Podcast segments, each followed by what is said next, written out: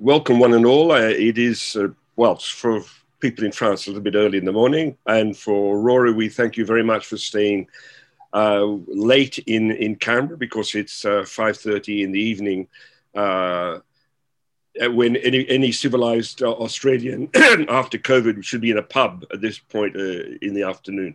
So thank you for sacrificing some of your evening for us. Um, this is the second session in the uh, Franco-German Observatory on the Indo-Pacific uh, with my, and so I'll be co-hosting this with my colleague from GIGA, Patrick Köllner, who runs the Asia Center there. And we uh, shall ask you, um, we'll, Rory Medcalf will talk for about uh, 20, 25 minutes, which will leave us with a good half hour for question and answers. We ask you to use the Q and A, the Q and A uh, part of your Zoom link, and not the chat part, um, so that the, the questions then become much more visible to us. Um, so, uh, without uh, further ado, I'll ask Patrick if he could introduce uh, Rory Medcalf to us. Right. Uh, thank you very much indeed, uh, David. It's a great pleasure uh, to have Rory Medcalf uh, today uh, with us. Uh, first of all, also very warm uh, welcome on behalf of the uh, German Institute for Global and Area Studies, which I'm representing. Um, we have Rory Medcalf today with us. Professor Medcalf is very well known um, for his works on, on the Indo-Pacific and beyond. Um, when I had a look at his uh, career, I was really intrigued uh, because uh, Rory has worked in, in so many different domains which are of course in, in some ways uh, interconnected. Uh, so he's been active in journalism. Um, he has worked as a diplomat, being posted to Tokyo, Delhi, and Bougainville. he's worked in intelligence, being a an analyst in ASIO, the Australian Peak Intelligence uh, Body. Uh, he's worked as a, as a think tanker, uh, heading the national security program at the, the Lowy Institute. Uh, so, of course, a think tank is sort of the quintessential boundary uh, spanning organization. Um, and, and, in some ways, I guess sort of uh, Rory himself is a, is a boundary uh, spanner, having worked in, in all these uh, sort of domains. Since 2015, uh, he's headed the National Security College at the Crawford Public Policy School at ANU. Um, so, um, as I said, sort of, we, I guess, sort of best know Rory for his work on the Indo-Pacific. he's one of the foremost evangelist, uh, so, so to speak, on that that, that uh, concept. Um, he has written on, on the Indo-Pacific as a strategic concept since the early 2010s, I believe. Um, and um, his works very much culminated in a book that came out uh, last year, uh, first in Australia. So I have it with me here. So that's the context for the Indo-Pacific the original Trobe edition, um, and it has been sort of republished by Manchester University Press with the title um, Indo-Pacific Empire. Uh, one of the few uh, books that I've read from cover to cover uh, last year. Uh, sort of very, very uh, stimulating read. I'm so very much looking forward to, to, your talk today. You'll be talking about Australian views um, of the Indo-Pacific. So over to you, Rory. Screen's yours. Thank you very much, uh, Patrick and uh, David as well, and, and other colleagues. Very generous introduction, uh, and fantastic to have such an engaged uh, audience, uh, European audience, on this topic. Um, so, what I'll do, I will speak a little bit to the book, and I appreciate the um, the promotion of the book and the kind words about about the book. Uh, and I do my, my apologies in advance to anyone who has purchased both the Australian and the international edition with different titles. Uh, it is the same book, and I owe you a refund on one of them. Um, but uh, I am really pleased that the book has had some traction internationally. It was published on the eve of COVID, and apart from all of the terrible things that the pandemic has done uh, to societies and, and, and human health and, and, the global economy, um, it, it has raised questions about the strategic future of the world and indeed of the Indo Pacific region.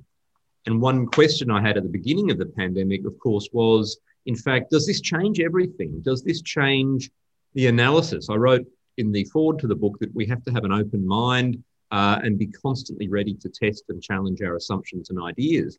Um, but I have to say that so many of the developments of the past 12 to 18 months have actually reinforced some of the arguments in my book, uh, arguments about uh, Chinese assertiveness across a much larger uh, regional map than we once previously imagined, uh, developments regarding the coalition building and the solidarity and the strategic imagination of other countries in trying to pursue alternative options and pushing back against Chinese power. And unfortunately, an intensification, an intensification of the sense of um, strategic contest in the Indo-Pacific, but globally with a focus on the Indo-Pacific. That's just a short um, aside to, to introduce the book, but I do want to talk to this, the topic at hand, uh, which is about Australian visions of the Indo Pacific. And before I do that, I might comment a little, little further, if I may, on the European dimension to this question. Uh, because again, it's quite striking to see the, the depth and the speed of change in European interest in the contemporary Indo Pacific, um, strategically, geoeconomically, in terms of regional order and global order.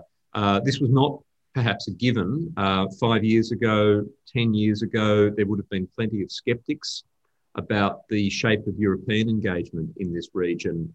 Uh, and of course, there would have been those who said, well, uh, great power contestation in the Indo Pacific is, is really a secondary or even uh, a non issue for some countries in Europe.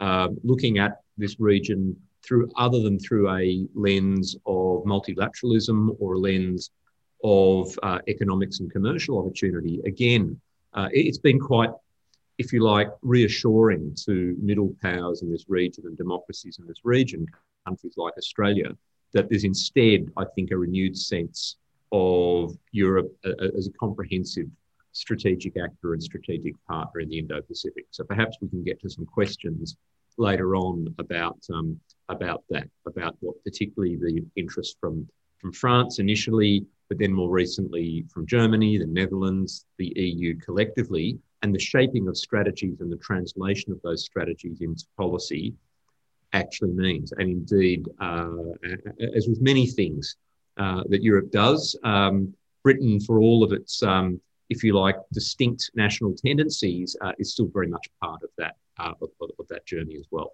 But I'm going to talk about Australia now, and I'm going to talk about what the Indo Pacific means to Australia, what are the Australian visions of this region, and how perhaps that can be useful uh, for policy policymakers, for, for, for diplomats, and those uh, who do statecraft.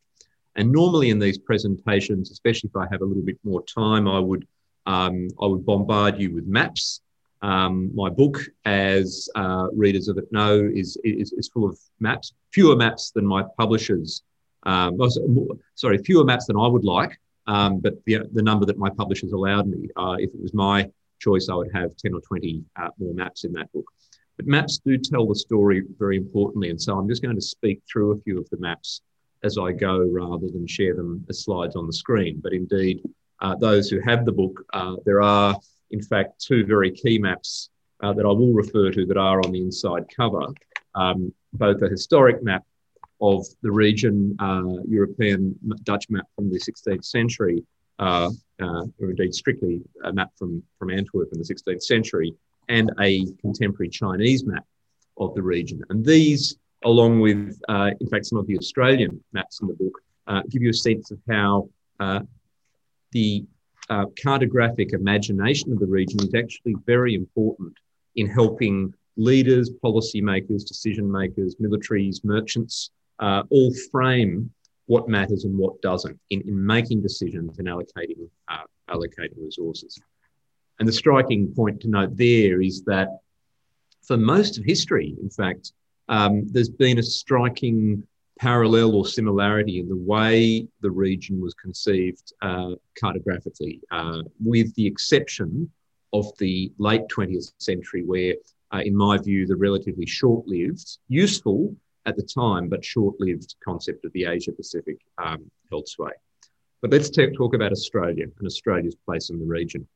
Uh, so when the Indo-Pacific became uh, quite a uh, popular, uh, relatively seemingly new feature of discussion and policy making on foreign and security policy, really in the, in the last five or 10 years, Australia was one of the first places uh, from which this emerged.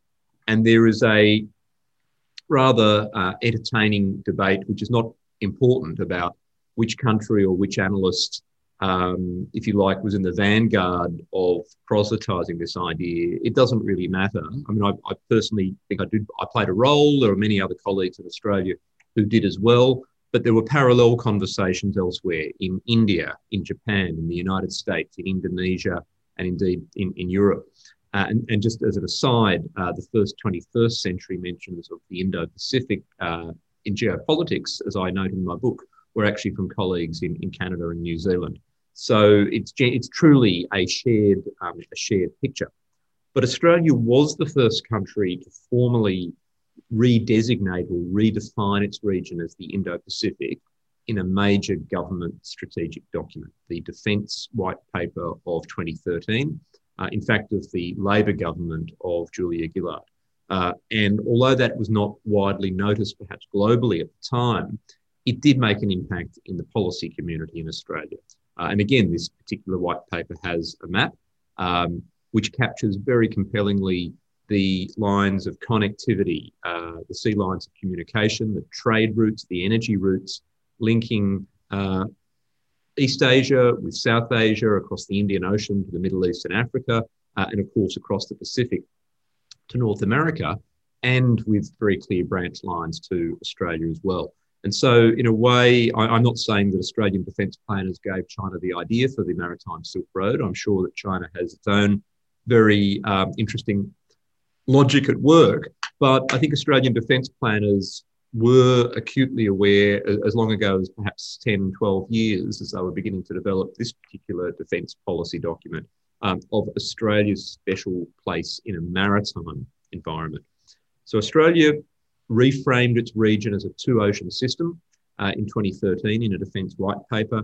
And this definition uh, evolved, developed, and, and remained in Australia in years to come. In, importantly, it transferred across political lines from the Labor government to the Conservative opposition, which became the government and, and still is now. We've had Conservative governments, uh, three different uh, prime ministers since 2013.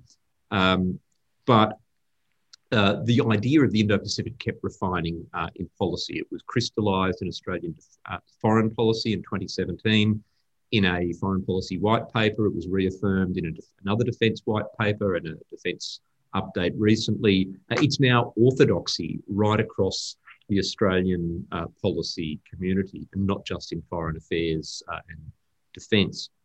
At the same time, Australia did become, I think, quite an active, sometimes quiet, but active evangelist, uh, to use that word, for the Indo Pacific in regional diplomacy over the past five years. And it's important to distinguish the Australian vision, uh, as I would see it, uh, a little at least from the free and open Indo Pacific uh, that Japan and the United States have promoted, or some of the other Indo Pacific visions uh, that are out there. I, I do strongly hold the view there is convergence of these visions and that they do not need to be identical. Um, so I wrote an article, for instance, two years ago in the journal Asia Policy titled Indo-Pacific Visions, where I tried to identify the, uh, the similarities and differences between the various visions, including the ASEAN Indo-Pacific outlook. And I, and I affirmed in that article, I concluded they have much more in common than they have apart. And uh, it's important to focus on that. Perhaps we can get to those details a bit later on. But the Australian vision, which I want to talk about now, uh, what, what, what characterises, if you like, Australian visions of the Indo-Pacific. And of course, there's a government vision. There's perhaps a slightly alternative opposition vision, which I think is very similar to the government vision, to be honest. Uh, there are different think tankers and academics who may all have their own little twist on it. But fundamentally, for Australia, uh, this, my starting point is this is for the first time a definition of our region, the region where we are situated uh, through our geography, that automatically includes Australia as a recognised geopolitical partner and actor. Um, there was debate over what was Australia's role in the Asia Pacific. Uh, and although Australia is very much in Asia Pacific definitions, uh, you know, we, we, we could be accused of playing quite a peripheral role uh, by some countries such as China uh, that wanted to see us pushed to the boundaries.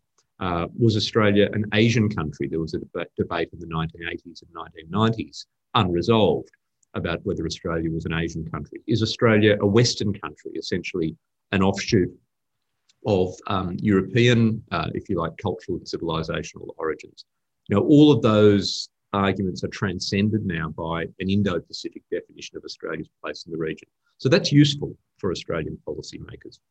Secondly, the Indo Pacific for Australia is about, um, about connectivity, it's about interdependence, and it's about recognizing that uh, we are not an island in, in many ways. When Australia, of course, you know, literally is uh, the world's smallest continent or largest island, but uh, Australia depends acutely on those flows, uh, largely maritime flows of commerce, of energy uh, to the world, connections of people, investment, finance, uh, so many connections, incidentally, uh, that are at the moment challenged, uh, incidentally, by the, the very closed door policy our government has on, if you like, quarantining Australia from the pandemic.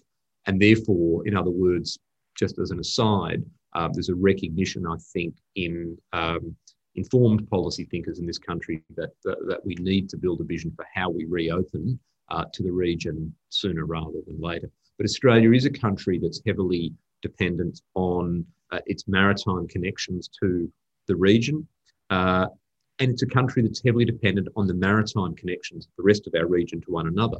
So, in fact, even as the Australian economy uh, develops much closer economic relations with China, with Japan, with South Korea in the 1990s uh, and early this century, those countries themselves were becoming acutely dependent on those Indian Ocean sea lanes for their energy, uh, their stability, their, their own prosperity.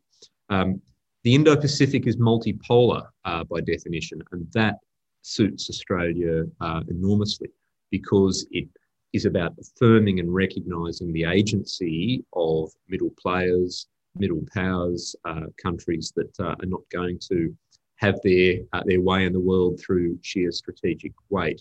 Um, so the Indo-Pacific, in an Australian vision, is multipolar and inclusive. And incidentally, we can perhaps come back later to the question of where does China belong in the Indo-Pacific. I think uh, certainly the original Australian visions of the Indo-Pacific were not about excluding or containing China. They were very much about balancing Chinese power, but also finding ways to incorporate China into a region where the interests and the sensitivities of others were respected. Um, I'll just finish on a few of these characteristics of, I guess, how I've seen an Australian definition of the Indo-Pacific, and then talk a little bit about how that that overlaps or um, both harmonises or perhaps in some cases uh, is at odds with, with other regional visions. The Australian um, Indo-Pacific vision that we've seen articulated in all of these documents and in policy, and I would argue in a formal Indo Pacific strategy, uh, not published, but a strategy that we can assume informs uh, Australian government thinking, places a huge premium on partnership. It's not about unilateralism. Um, it is about Australia stepping up to do more for its own security broadly defined, whether that's in defence policy or cyber or uh, the strategic direction of development assistance into the Pacific.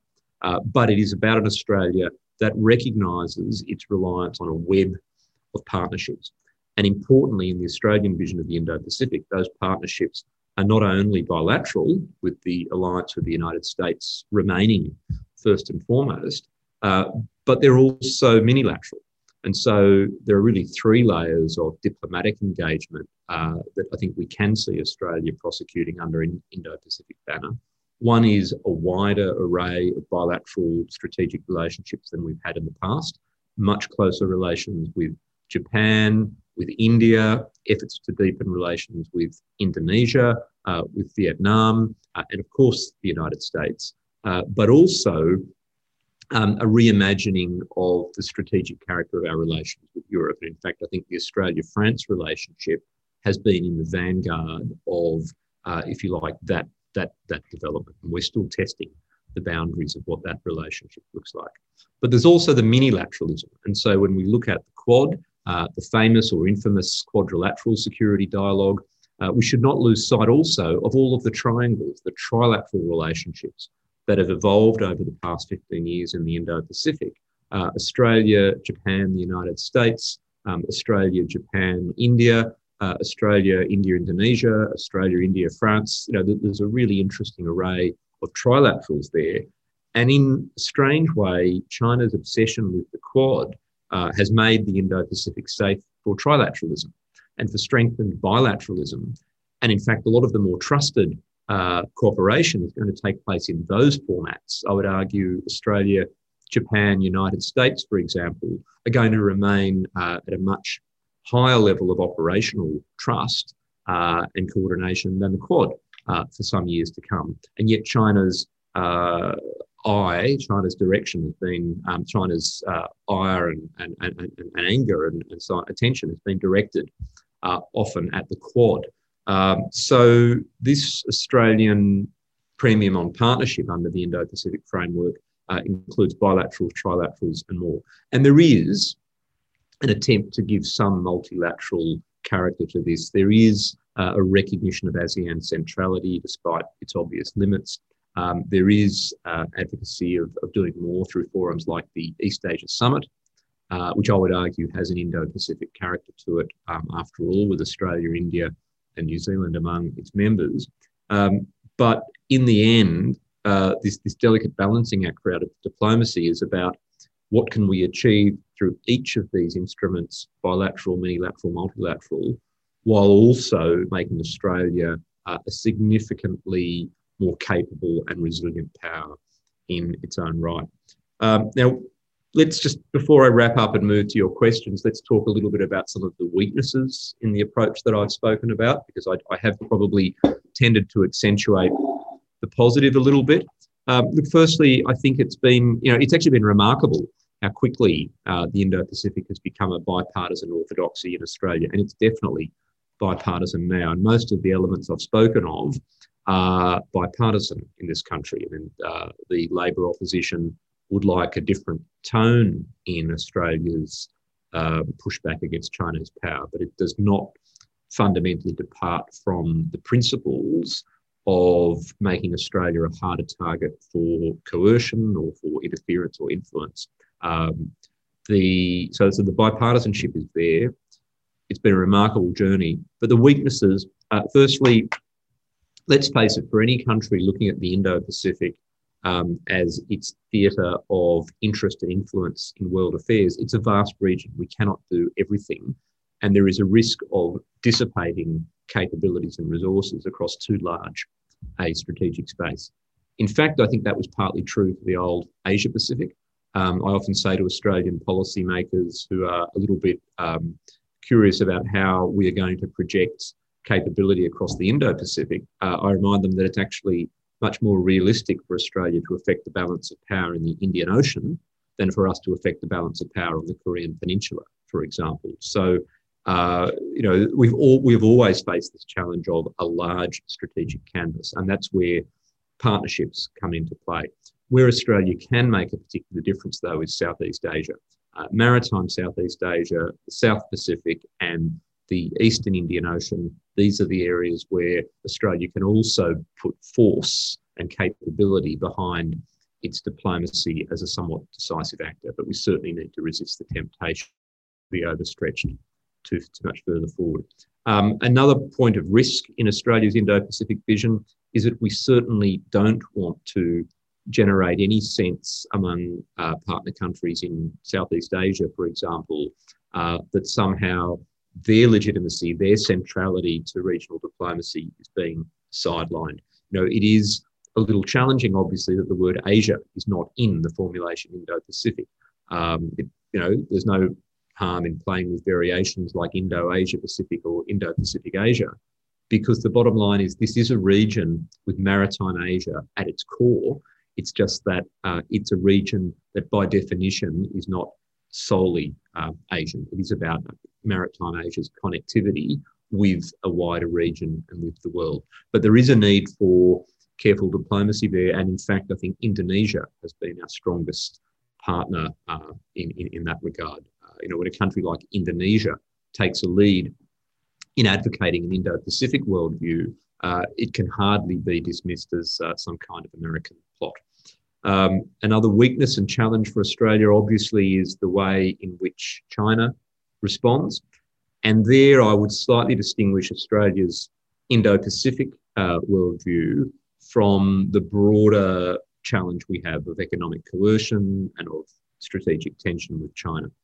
If this was a separate conversation, I would, I would talk at great length about the Australia-China relationship and say that I think there is there was a structural inevitability to Australia and China having fundamental differences uh, to do with the nature of our systems and our societies and our, and our values, um, and that the choice ultimately is China's choice as to whether or not to uh, respond every time an Australian politician or an Australian journalist um, voices some unpleasant truth about Chinese behaviour. But Australia's prosecution of the Indo-Pacific as an idea began before, well before the current phase of Australia-China tension. Goes back to 2013 at least, at a time where we were thinking really about a cooperative future in the Indo-Pacific and a cooperative future that could include China.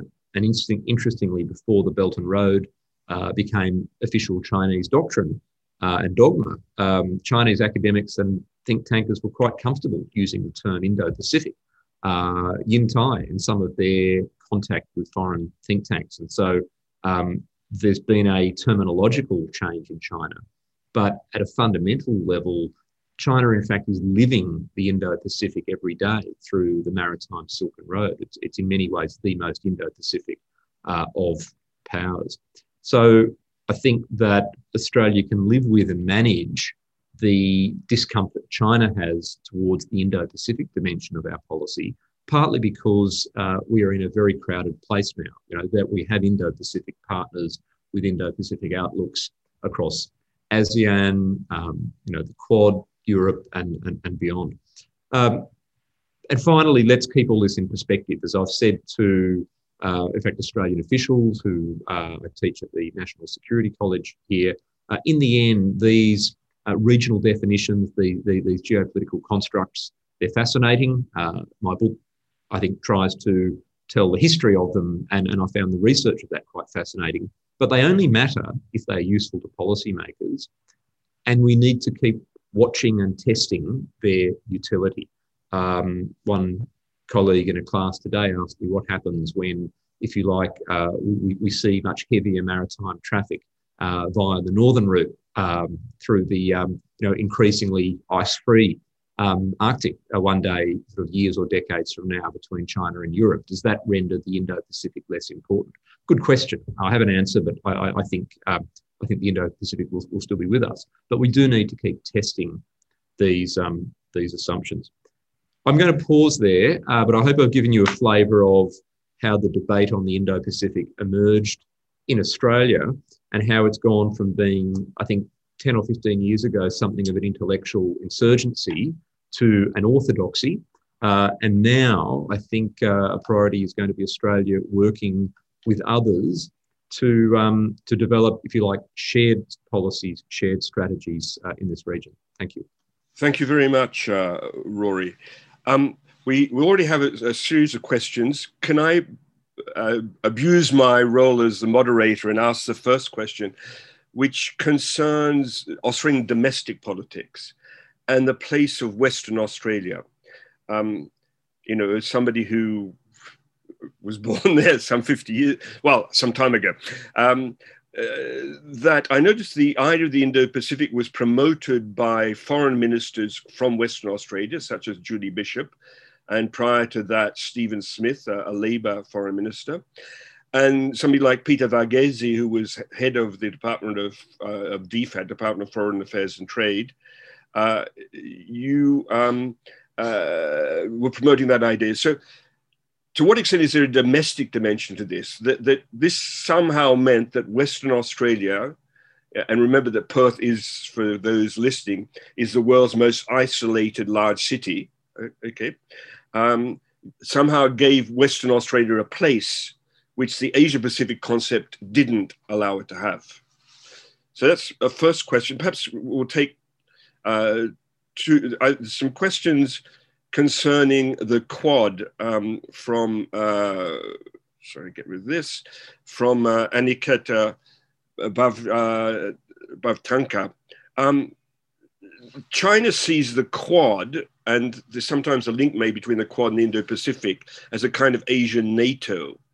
Um, and at the same time, the Quad was meant to be uh, for the new Biden administration one of the instruments for its concert of democracy, or this idea of promoting a democracy. So, um, where are we with the Quad in relation to um, to the Indo-Pacific? Uh, the first meeting uh, was somewhat disappointing from my perspective because India uh, meant that there wasn't a clear condemnation of the coup d'etat in Myanmar. And we seem to see the some sort of sabotage this idea of the Quad as being a concept of democracy. Um, so uh, Chinese uses the Quad, and uh, the Quad as a concept of democracy and its relation to the Indo-Pacific. Second question. First question, uh, the place to Western Australia, and then we'll.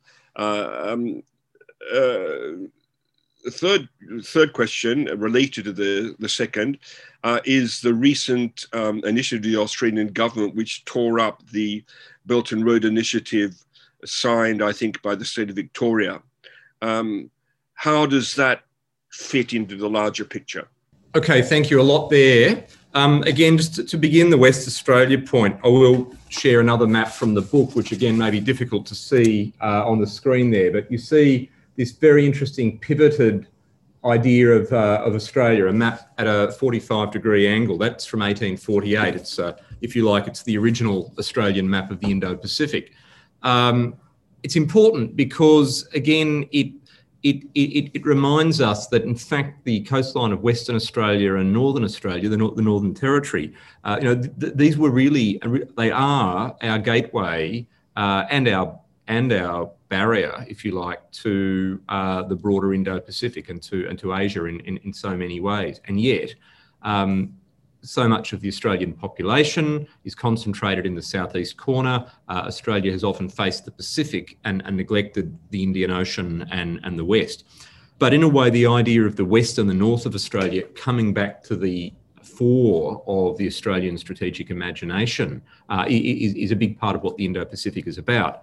And the point to share that map with you is to say again, again, this is not new. None of this stuff is, is entirely new. It's history rhyming in a way. Uh, that particular map was uh, by an Australian or Scottish Australian uh, explorer and military officer, Thomas Mitchell, in 1848, who in fact um, uh, identified an overland route from Sydney or from New South Wales to the, the Northern Territory right across the Australian continent with the express intention of finding a route to transport uh, horses to sell to the East India Company Army in India.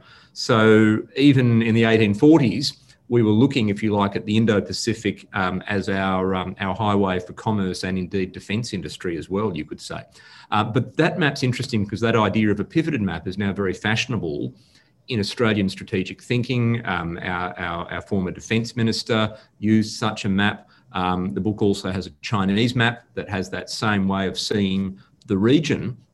It's a reminder of the importance of our western and northern coastline.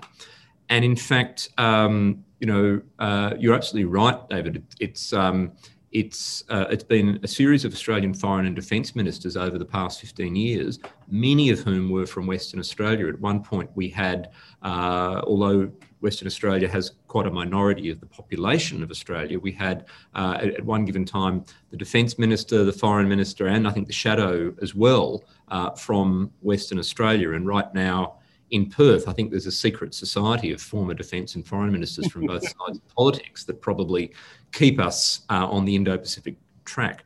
Um, and, and all, all very good and, and, and talented leaders they are too. Uh, so, so look, I think yes, there was an element of that um, I won't say parochialism, but of that of that rebalancing of Australia's strategic imagination driven by the West. But I think there was also a great logic to it because, uh, again, if you look at um, Australia's uh, economic relations with the region, including especially with, with China for that matter. The iron ore industry is concentrated in, um, in Western Australia. If you look at the uh, strategic uh, balance into the future, uh, you know, a very logical thing for the United States to do if it um, if it's looking at the future of uh, the Indo-Pacific and if it is concerned, for instance, about the future of Diego Garcia, is to look at the West Australian coastline and say, well, we really, you know, we need a um, we need naval access or a naval presence there, and there is, of course, Australia's uh, main submarine base, uh, HMAS Stirling, south of Perth. Uh, so yes, there is a West Australian angle to this, uh, but it's not the only thing. On the um, the other two questions on the Quad, I would say uh, that the critics of the Quad uh, have two very contradictory arguments. One is to say that it's dangerous because it's an Asian NATO, it's the embryo of a hard alliance that will not only balance China but contain China and, and indeed provoke China. But on the other hand, the same critics say uh, the Quad's too weak, this will never happen. India uh, doesn't like alliances. Uh, you four countries don't have convergent interests, you don't trust each other. Um, this will dissipate like ocean foam, as the Chinese foreign minister once said. Um, that has not come to pass, um, and hard alliance has not either. But what is striking is how rapidly the Quad is turning into, I guess, something with quasi-alliance characteristics. You know, an intent to uh, develop capability together, to share intelligence together, to again, obviously have trusted strategic uh, assessment exchanges, but also to have leaders dialogue, leaders meetings, um, and importantly, to have an agenda that goes beyond the military balance. So, although I take your point about Myanmar, but beyond that, I was not disappointed with the Quad summit in March because I think it quite successfully repositioned the Quad beyond the Trump era impression of a, uh, a quasi alliance, a quasi military alliance, into something that is really about uh, providing collective goods for the region. You know, the, the Quad agenda uh, or, or, the Quad work plan developed three very active working groups on climate, technology, and COVID. Um, now, the, the tragedy that we're seeing unfolding in India at present uh, is going to have many effects. One of which, of course, is uh, you know a, side effect. Um, the, the, central effect, of course, is the, the, humanitarian cost and the economic cost in India. But one of the side effects will be to slow down this. Um, this process of, of building the Quad into a provider of collective goods, public goods to the region, but it won't stop it fundamentally. Um, remember that the Quad evolved originally in 2004 as a core group of responders to a tsunami, to the, the, the, tragedy of the, uh, the earthquake and tsunami in the Indian Ocean. Um, it didn't evolve originally as a China balancing arrangement, that came later. So I think the Quad uh, will stay true to its origins. If it becomes more alliance like in the future, there will only be one country responsible, and of course that will be China. Um, but I don't think Quad countries, uh, in their heart of hearts, have any illusions that this is going to turn into NATO tomorrow, and we don't necessarily want it to. Finally, on the, the Belt and Road, uh, look, the example that's been given, and just to share the detail of that for those who perhaps haven't followed it, is that uh, in the, the great federation that we have in Australia, this great experiment in a, uh, a, federated, developed, multicultural liberal democracy in a region of strategic contest, uh, we have state governments. And over the years, uh, some of our state governments have been very active in trying to develop their own international relations, primarily for economic development. That's a good and natural thing and, be to, and to be encouraged.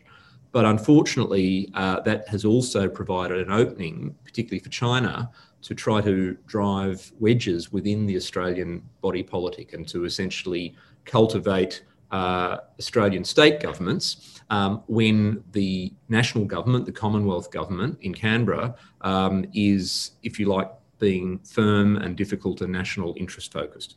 And so for some years now, there's been a bipartisan agreement within Australia at a national level that we will not sign a comprehensive Belt and Road MOU. We're very comfortable looking at BRI projects case by case, but we're not in the business of giving the Chinese government essentially a, diplomatic blank check that it can show to the rest of the world and say that Australia agrees with everything that China says under the Belt and Road banner.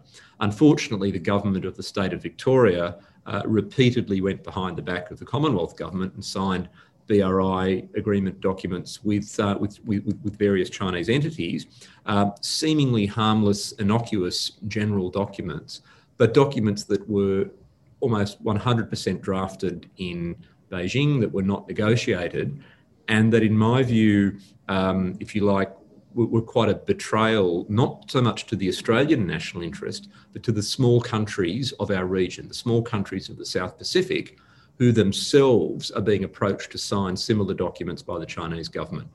And so, if I were a Chinese diplomat in a South Pacific island country, I could very easily point to the agreement that the, the government in Melbourne, uh, the Victorian state government, had signed, or indeed the government of New Zealand had signed, and say, look, this is all wonderful. Um, there's nothing to fear here.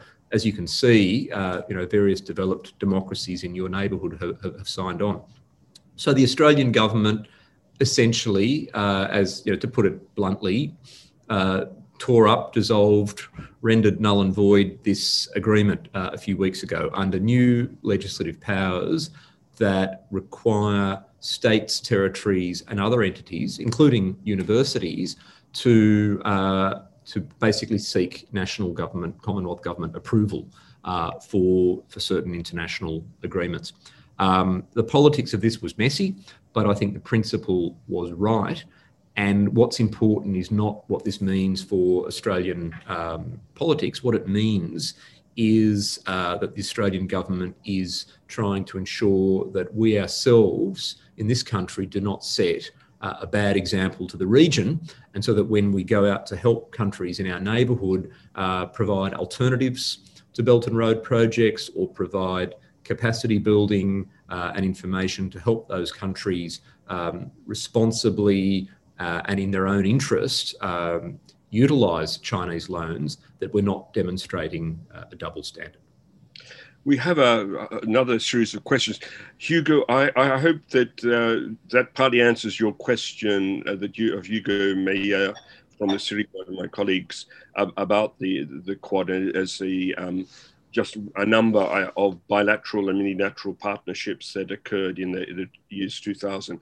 We have a couple of questions uh, actually asking you a uh, scene from Canberra on Europe in relation to the uh, uh, Indo-Pacific.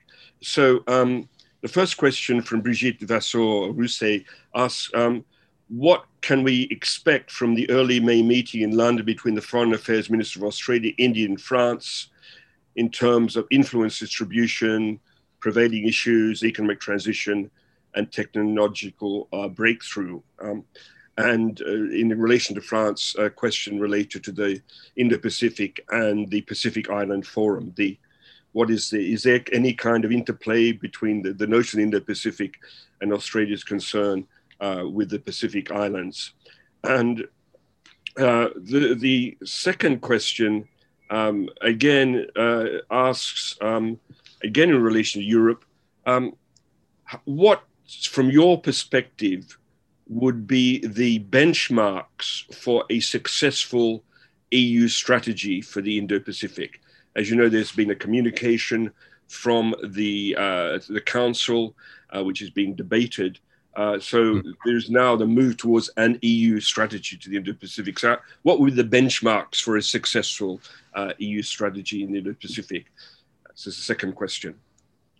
Thank you. So, look, three three things I'll touch on there: the Australia, India, France ministerial, and what to expect from it. Uh, a, a, question where I'll broadly speak about the South Pacific, including collaboration between Australia, France, and others uh, in in providing alternatives to Chinese influence, and thirdly, benchmarks for EU successful EU strategy in the Indo-Pacific. Um, so I've been a strong advocate of the Australia, India, France uh, triangle or trilateral. Again, uh, something of a novelty. Uh, five or six years ago, I think it was in 2016, uh, that along with uh, some French and Indian colleagues, I began promoting this idea. Uh, and I'd note particularly uh, Bruno Tertrais in Paris and Raja Mohan uh, from India, you know, were, were, if you like, partners in, in crime in advocating the idea that Australia, India, and France should be cooperating together. Um, it was originally greeted again as quite a peculiar, strange, almost unnecessary um, diplomatic arrangement. But what's extraordinary about these three countries is the, uh, the, the, natural complementarity of our interests and cap capabilities. Uh, and having taken part now in a number of Australia, India, France 1.5 track dialogues, I have to say um, that there's some of the most robust and interesting strategic dialogues because we, we bring strat we, we bring uh, officials and experts with very strong strategic mindsets from three very different backgrounds and cultures to bear on uh, what are essentially shared problems and challenges. And you know, it's fair to assume those include the balance of power in the Indo-Pacific, uh, China questions, questions about the future of democracy, questions about the United States. I mean, these are three countries that can actually talk with each other, quite frankly, about um, alliance management or partner management. Um, and I guess in theory, we could all talk about our very different experiences of, of, of Britain for that matter as well. Um, but I, am a big fan of that, of that trilateral. And it's now reached a ministerial level um, and, and, is now, I think, embedded at officials and a ministerial level as well. Uh, so, what does it mean in terms of practical action? I know I'm not privy to what's come out of um, the, the London meeting, but I can talk about a broad forward agenda which is mirrored in the 1.5 track, and that includes uh, the Indian Ocean. Uh, it includes, for example, a focus on the um, the many transnational risks in the Indian Ocean, and, and, this has a bearing, I think, on the opportunities for the EU generally. Uh, you know, what is the interplay between, for example, changing power relations, the growing interests and presence of China in the Indo-Pacific, and pressure on resources and on the environment and on the interests of small states in the Indian Ocean. Um, incidentally, if I were building a, I guess, a monitoring network in the Indian Ocean um, that did not automatically include um, China or indeed the United States, Australia, India, and France would be three countries uh, that have between them, you know, the prime real estate, if you like, strategically of the Indian Ocean to observe and monitor what's happening um, in, in, those waterways. There's strong interest, I think, in technology, um, again, in, in, in, critical technologies and alternative supply chains. And again, I'm speaking to, if you like, uh, the kind of broad 1.5 track conversations, but I think they echo the, the ministerial level, um, or if they don't, they should. And there is interest in, in, in what I guess these three countries can do together in, um, in, security and defence technologies uh, as well. Um, on the South Pacific, but, but having said that, we're still testing the limits of this new relationship, and I think we also have to be careful about managing expectations. On the South Pacific uh, and on the role of France and others there, uh, remember, of course, there is another quad Australia, France, New Zealand, and the United States, which for many years has, if you like, uh, shared uh, notes and experience and occasionally collaborated uh, in a practical sense uh, on South Pacific security issues to do with maritime security, resources, governance, and so forth. And from an Australian perspective, uh, the role of France there is, is important and welcome. I mean, strictly speaking, France is our closest developed country neighbour, you could say, uh, which surprises my friends from New Zealand when I point that out point that out to them. Um, so I think going forward, what's the role here? Firstly, we we, when I say we, I mean, I guess the, uh, the middle player democracies of the Indo-Pacific, we want to see alternatives to uh, Chinese uh, loans, Chinese infrastructure, Chinese influence in the South Pacific. We don't want to see China excluded from the Pacific Island countries, and, and that's not going to happen. China is there to stay in all sorts of ways, but we need to ensure that countries in the region, developing countries with their own interests to do with governance and society and resource pressures and climate for that matter have a clear recognition of the alternatives that they have available. And so, uh, and this will go to my last question about the role that Europe that Europe can play. Uh, and that recognition may sometimes not necessarily be rejecting uh, Chinese investment or Chinese infrastructure, but setting conditions, setting the right conditions that are informed by um, the standards that a range of other countries apply. And that's one of the reasons why Australia, in my view, uh, taking a firm position on Belt and Road MOUs is actually consistent with helping countries in our region set much higher standards for um, the infrastructure and the investment that they receive. Um, and so moving to the benchmarking for EU uh, strategy in the region, um, I I have no problem with um, with, with, a European uh, naval and military presence in the region, whether it's ship visits by the French or indeed a German frigate, whether it's the uh, you know the, the, much more, if you like, the more substantial um, British-led uh, visit that we're about to see with the um, uh, the Queen Elizabeth uh, aircraft carrier task group coming to the region soon, with a number of European partners as well. That's all fine, but that, in my view, that military dimension is not at the core or should not be at the core of an EU Indo Pacific strategy. And I don't even see it as one of the major benchmarks for success. I, I would say that, um, yes, some occasional military presence or some ideally consistent military presence and support uh, to partners in the region is a good thing and should be part of the strategy. But more important than that is uh, the the role that Europe can play in this region as a trusted partner in all of these other areas where there is comprehensive competition taking place in geoeconomics, in infrastructure, in investment, in technology, in governance, in education, uh, in climate resilience, in pandemic response, and so forth. Uh, the polling in Southeast Asia of elites uh, that's conducted by the Singaporean think tank uh, Institute of Southeast Asian Studies shows resounding data suggesting that um, Europe, both the EU collectively and European countries individually, uh, has high levels of trust, receive high, high levels of trust and credibility uh, among Southeast Asian elites. Uh, in fact, I know colleagues in Australia who are disappointed to see that Europe seems to be sometimes more trusted in Southeast Asia than we are. But that's an opportunity. I think it's a great thing that Europe should be exploring.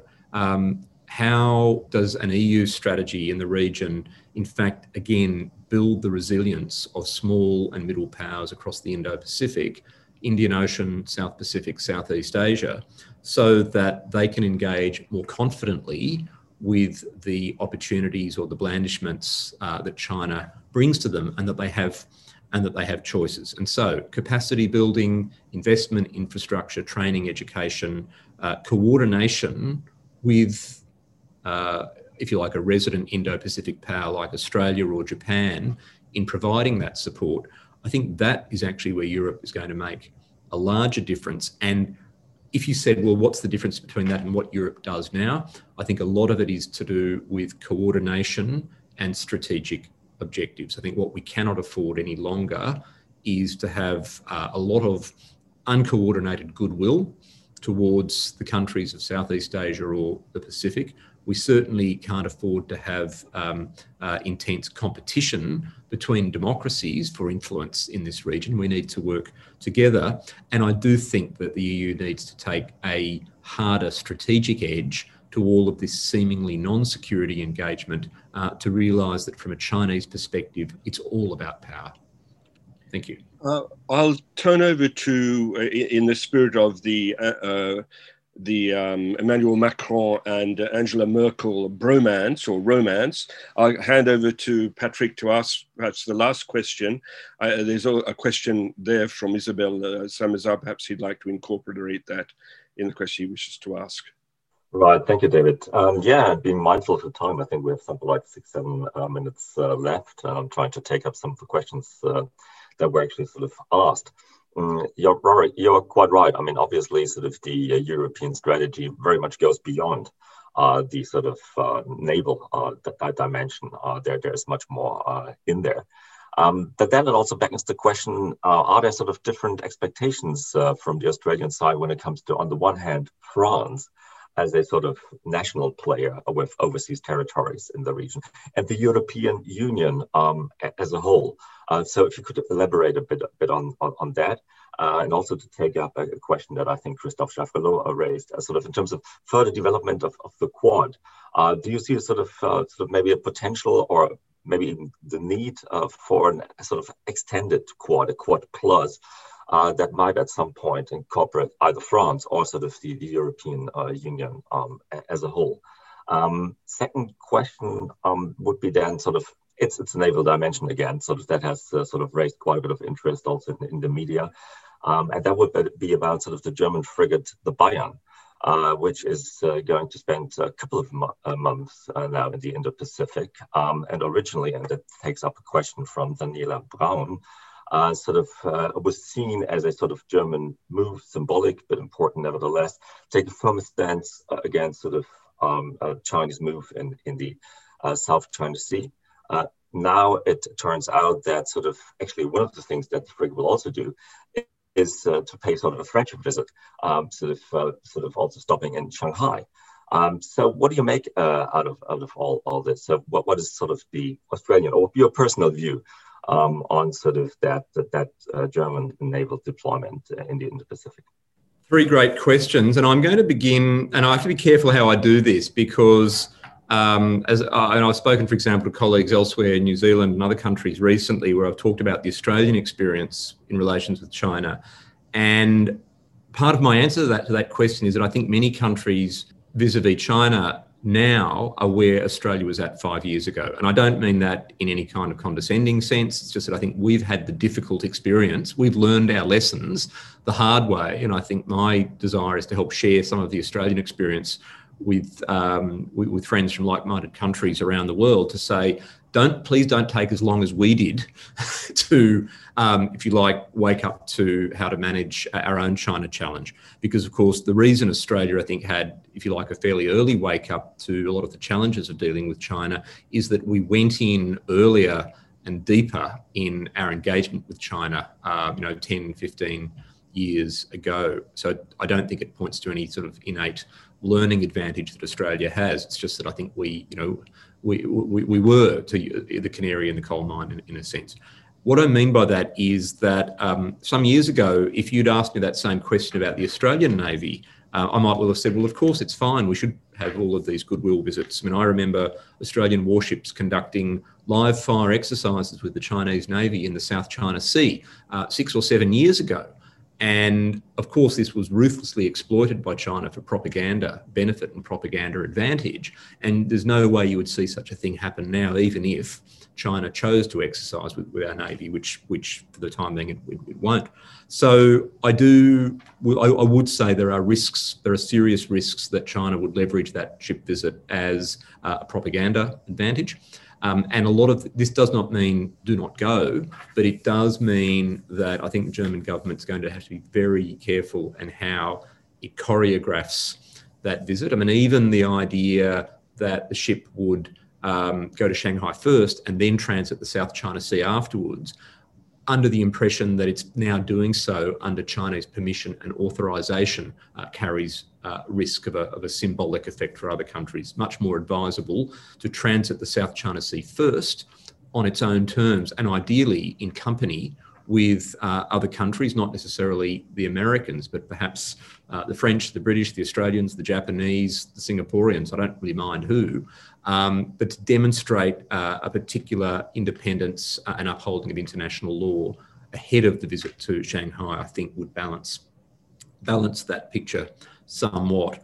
Um, on the and, and, I do think that um, at the very least, if, if, if a German frigate is going to be exercising with the Chinese or visiting China, it needs to be incredibly uh, inclusive and ecumenical about who else it visits. You know, engage with the Japanese, engage with the Australians, engage with the Indians. It's in that case, it's going to be a very very busy um, a very very busy schedule indeed.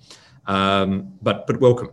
Um, Quad Plus. Uh, so working backwards, and I'll end up with France and the EU. Quad Plus. Um, I think you've you've you've got the right formulation there. Um, I think that ideas of rapid quad expansion to turn the quad into uh, you know uh, five or six countries uh, is, is not not realistic, not going to happen, uh, not even desirable. I think let's see how far we can go in building trust and cooperation among just these four for now. But immediately on an issue by issue basis, of course, the Quad should be looking at how it can be a core of trust, a, a, sort of an island of trust that can expand for different contingencies. So, France, the EU, uh, Britain, South Korea, Singapore, Vietnam, there's a whole Canada, there's a whole range of contenders for countries, New Zealand, for countries that we could, in theory, see the Quad work with on an issue by issue basis, uh, whether it's to do with a particular exercise, disaster relief, uh, COVID, technology, you know, you name it. Uh, and, and I would certainly include uh, both France individually and the EU uh, collectively in that in that shortlist. Um, and we may we don't even need to call it Quad Plus. I mean the um, the optics will be obvious. And just to note, it's already a reality in some ways. There was a Quad Plus One exercise with the French Navy uh, quite recently in the Bay of Bengal. Last year, there were extensive Quad Plus Three dialogues on COVID. Uh, I think it was with, if I recall rightly, uh, Vietnam, South Korea, and, and, and New Zealand. Um, France and the EU um, and Australia's, if you like, hierarchy of relationships and interests in the region. Interestingly, um, and I certainly wouldn't encourage this, but interestingly, uh, there's now a question as to, in fact, is Australia seeking more out of the strategic relationship with France than we do with Britain? Uh, whereas, of course, Britain's in the Five Eyes, uh, long established security partner in, in, in every sense. And I think it's very welcome that um, British foreign and security policy, the integrated review, Global Britain, is now tilting towards the Indo Pacific. Um, I don't think we want any kind of unhealthy competition between individual European partners, but we certainly want a, a healthy competitive dynamic. We, you know, we want to encourage uh, more partners to help us diversify these strategic options in this region. Do we expect different things? Um, I think there is in the Australian defence and foreign policy mindset now a pretty strong sense that we are testing the boundaries of France as a strategic partner. We want France to be a serious strategic partner. Of course, the defence technology relationship, but it has to be more than commerce. It has to be genuinely strategic. And I think that broadly that is happening. Um, the EU, I think, more of question mark at the moment, certainly in terms of EU's contribution to a rules based order, to, if you like, norms, values, and uh, a, a, bolstering of, of a liberal democratic framework in the Indo Pacific. Absolutely, but the EU as a partner in the, frankly, the power play that's occurring in, in this region, that's where uh, I think we're very interested, but we want to see more. And that's why I guess the benchmarks I've suggested for European strategy, um, they're still about power, but they're not about power in a military sense, they're much more about the, the multi-dimensional uh, power contest in this region, uh, giving the legitimacy, the credibility, the trust that the EU uh, has in a number of countries in this region, investing that alongside Australia and others, I think can be a fantastic um, complement to, if you like, the, the more military dimension of the relationship that we're trying to develop uh, with France and others. Thank you very much. I hope that's useful. Rory, I'll hand over to Patrick for a moment, and uh, unfortunately, I think we shall have to leave, make that the last question. Uh, and I think Patrick has an announcement to make as well. Well, yeah, thank you very much indeed, uh, Rory, for these sort of explanations and, and clarification. I think it was uh, tremendously uh, useful. Um, we, we, still have do we, we, still do have a few questions left, but a lot sort of uh, time has, has, run out. Um, so we have to raise them at, at another point now. And I would like also sort of to um, mention, of course, that sort of there is another uh, webinar uh, coming up in June, uh, where we'll be where we will be addressing uh, Japanese views um, of the Indo-Pacific. So our speaker on the 15th of June uh, for the third Franco-German Observatory of the Indo-Pacific uh, will be Professor Saori Katada from the University of Southern California. Um, and she will be talking, as I said, about Japanese views, very much a focus on geo-economic uh, uh, issues. We've talked uh, quite a bit so far on sort of uh, geopolitical issues, uh, very much sort of, sort of you know um, security uh, strategy perspective. Also now bringing in then sort of geo-economic issues, trade, investment, and so on, all from a Japanese perspective. sort of my, my, partner in crime there, um, of as co-host will be Isabelle uh, Saint-Mézard. Um, I'm very much looking forward to that. Uh, will also make it a less masculine panel uh, than uh, what we had uh, today. I apologize for that. We will sort of make up uh, for that with, with the uh, sort of next um, sort of observer of the Indo-Pacific, which the GIGA does, does sort of jointly um, with uh, CERI in Paris, today's host. Um, so last word, um, then it's for you, David. But let me thank sort of Rory Medcalf very much indeed uh, for, for sharing um, his perspectives and, and, and insights. Uh, tremendously useful. Thank you, Rory. Thank you. Yes, if I can just say this last word, Rory, thank you so very, very much. Not only because you gave us an Australian perspective on the Indo-Pacific, but uh, also that you've shown the the the the, the level of sophistication and the the breadth of strategic thinking in Australia. You know, middle powers are often neglected, and and and one of the the things often neglected is that they always punch below above their weight, so to speak, uh, in terms of intellectual firepower, uh, in in terms of thinking uh, uh about geopol- geopolitics and geoeconomics. So thank you very much for your uh, for sacrificing your evening to present Australian views. I hope this will be just one further step in the in the cooperation with the Franco-German Observatory, and I think that the questions today. Uh, and again, emphasize the need for us also to expand our Franco-German uh, observatory to become a, a, a pan-European observatory of, of the Indo-Pacific. And, and I think we received encouragement from you uh, in your presentation for that. So thank you so very, very much. Thank you very much. It was a real pleasure, and uh, I look forward to supporting the initiative where I can. Thank you. Thank you very much. Bye bye, all.